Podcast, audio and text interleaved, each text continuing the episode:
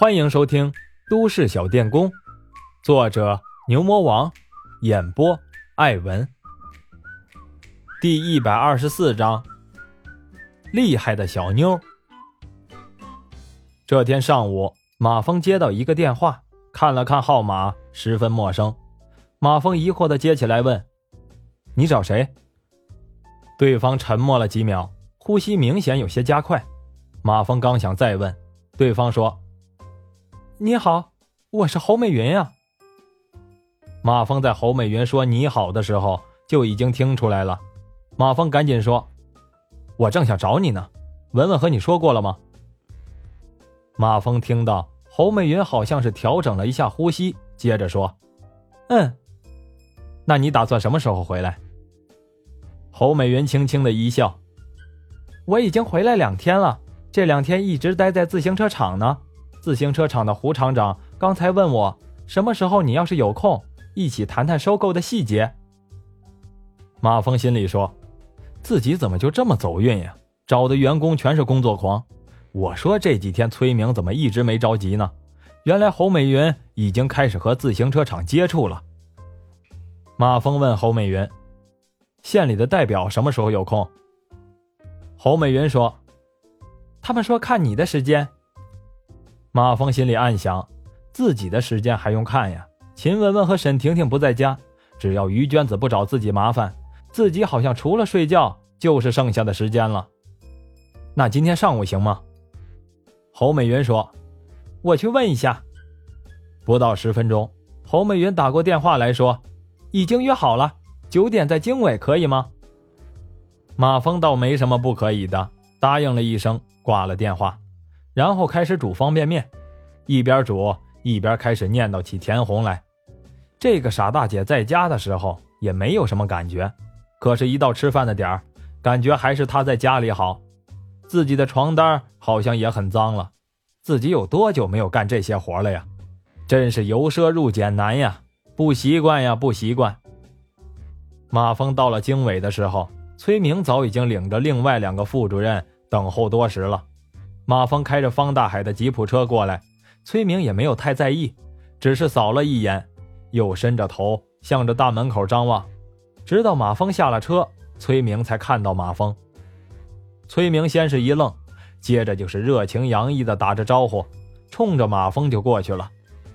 崔明手下的两个副主任见崔明冲着吉普车过去，接着车里下来一个毛头小伙子，他们还以为。这个小伙子是司机呢，两个副主任都不理马峰，一个副主任还自作聪明的颠颠的过去开后车门，可是他打开后车门之后，看看车里没人，再看崔明正拉着马峰的手在寒暄，不禁有点尴尬。崔明用眼的余光看着他手下的两个副主任出丑，也不纠正他。马峰在崔明的带领下来到会议室，两个副主任。脸红脖子粗的跟在后面，会议室里，侯美云和一个中年男人早就等在那儿了。马峰冲着侯美云笑了笑，侯美云的小脸没来由的一红，接着他赶紧点点头。崔明给马峰介绍：“这个是我们自行车厂的胡经理。”又对胡经理说：“这个是蜜蜂企业的代表马峰。”胡经理看到蜜蜂企业又来了一个小屁孩，心里说。蜜蜂企业的人怎么都这么年轻呀？真是后生可畏呀！脸上却不敢怠慢，立即是把腰弯到了马峰胸前的高度，又热情地握住马峰的手说：“你好，你好，早就盼着和你见面了。来来，请坐。”胡经理的热情让马峰感觉都有点不大真实了，好像有点太假了一样。但是马峰也热情地回应了一下：“不好意思。”让大家久等了。崔明还没说话，胡经理又连忙说：“哎，哪里哪里，我们也是刚到。”崔明疑惑的看了胡经理一眼，心里说：“你也是刚到？你刚到四十分钟是吧？我这里还没有办公呢，你就在门口等着了。”但是这个话，崔明也就是在心里想想，人家自行车厂可是正八经的国有企业，人家胡经理也是正科级。要是蜜蜂企业成功收购了自行车厂，人家胡经理说不定直接就调到哪个局去当局长去了，以后可又是同僚了呀。再说了，谁知道人家胡经理有什么关系呢？说不定调到一个和自己工作相关范畴的单位，那抬头不见低头见呢。要是现在弄僵了，可就不好了，以后还怎么和人家相处啊？崔明是这样想的，胡经理心里可又是另一个想法了。前几天牛宇专门找胡经理过去和他谈了一下，又把蜜蜂企业准备收购自行车厂的计划和他说了说，接着问他有什么看法。胡经理这段时间把自行车厂弄得是一塌糊涂，本来被县长叫走，以为又是一通批评是免不了的，没想到是这个事儿。胡经理一听蜜蜂企业准备收购自行车厂，脑子里立即像闪电一样想了想。一方面他知道自己这个经理已经是干到头了，另一方面他顿时感觉自己的机会也有可能是来了。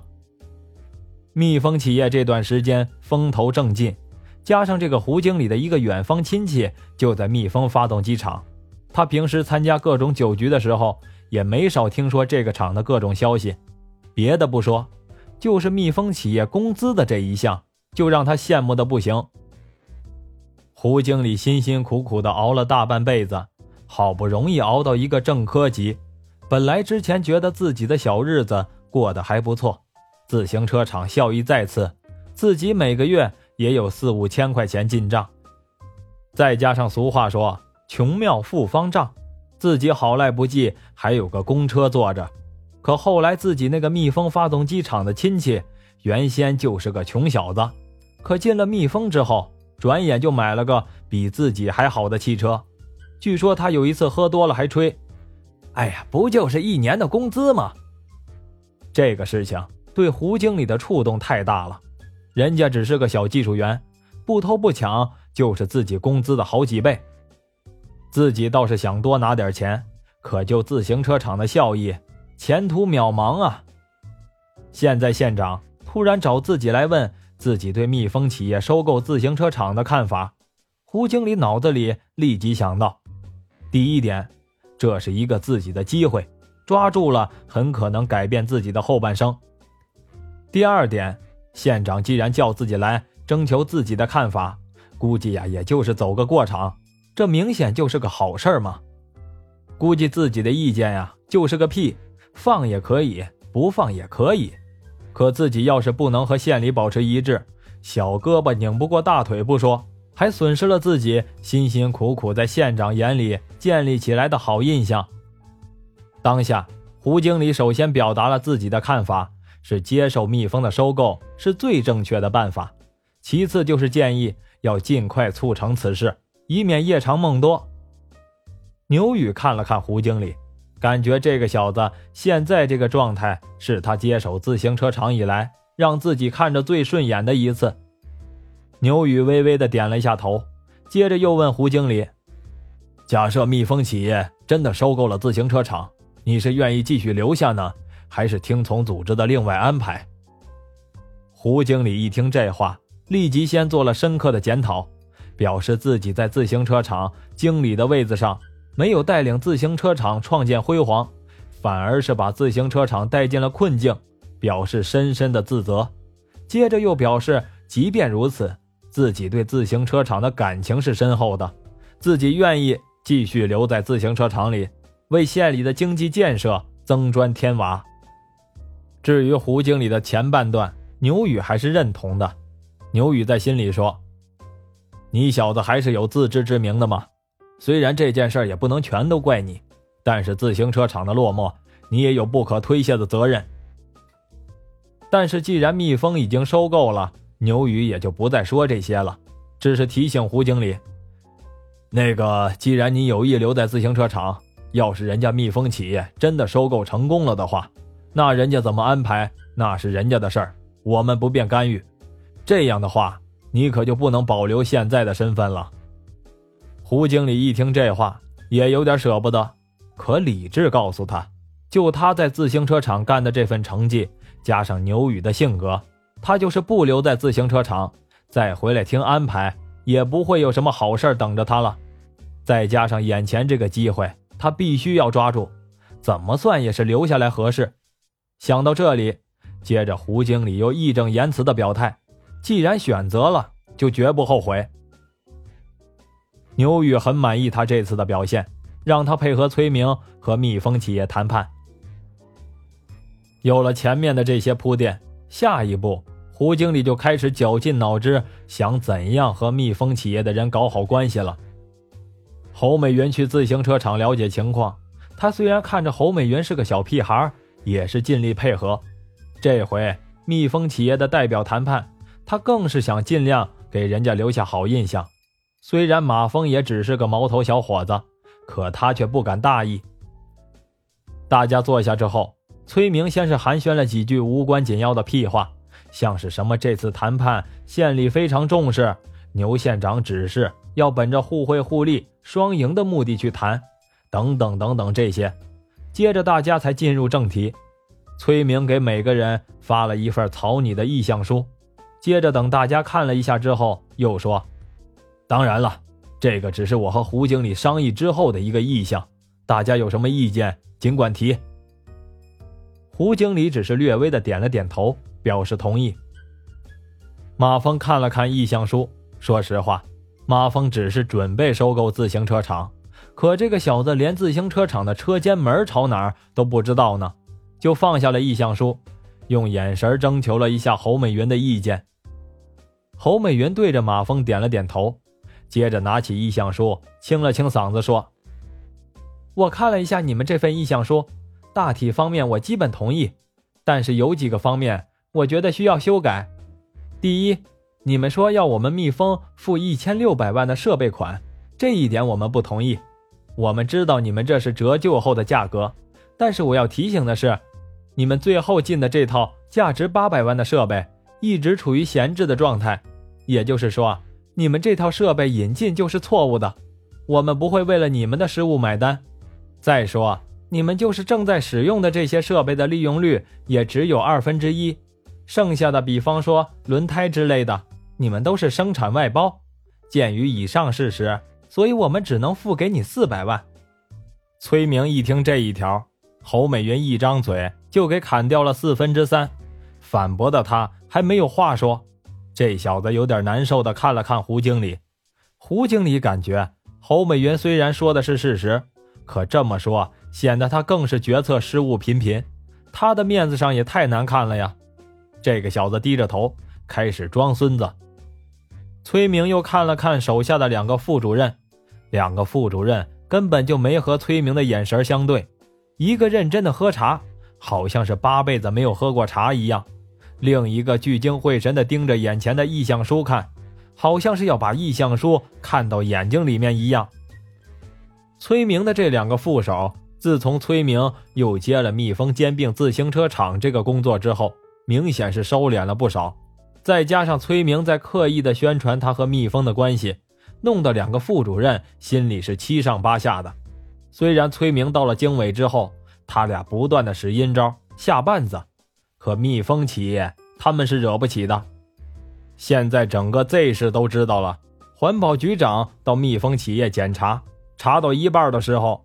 就被市长弄到办公室里谈话去了，谈话的内容大家不知道，可谈完之后，接着就很快把批下来的增加编制的申请给弄黄了。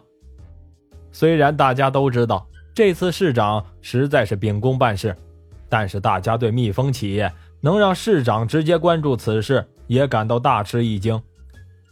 大家在幸灾乐祸地看着环保局长笑话的同时，也对蜜蜂企业的能量是刮目相看。私下里都说没事儿，别去招惹蜜蜂企业。再加上这次谈判，这两个副主任心知肚明的了解，谈成了功劳都是崔明的，他也不会把功劳分给自己。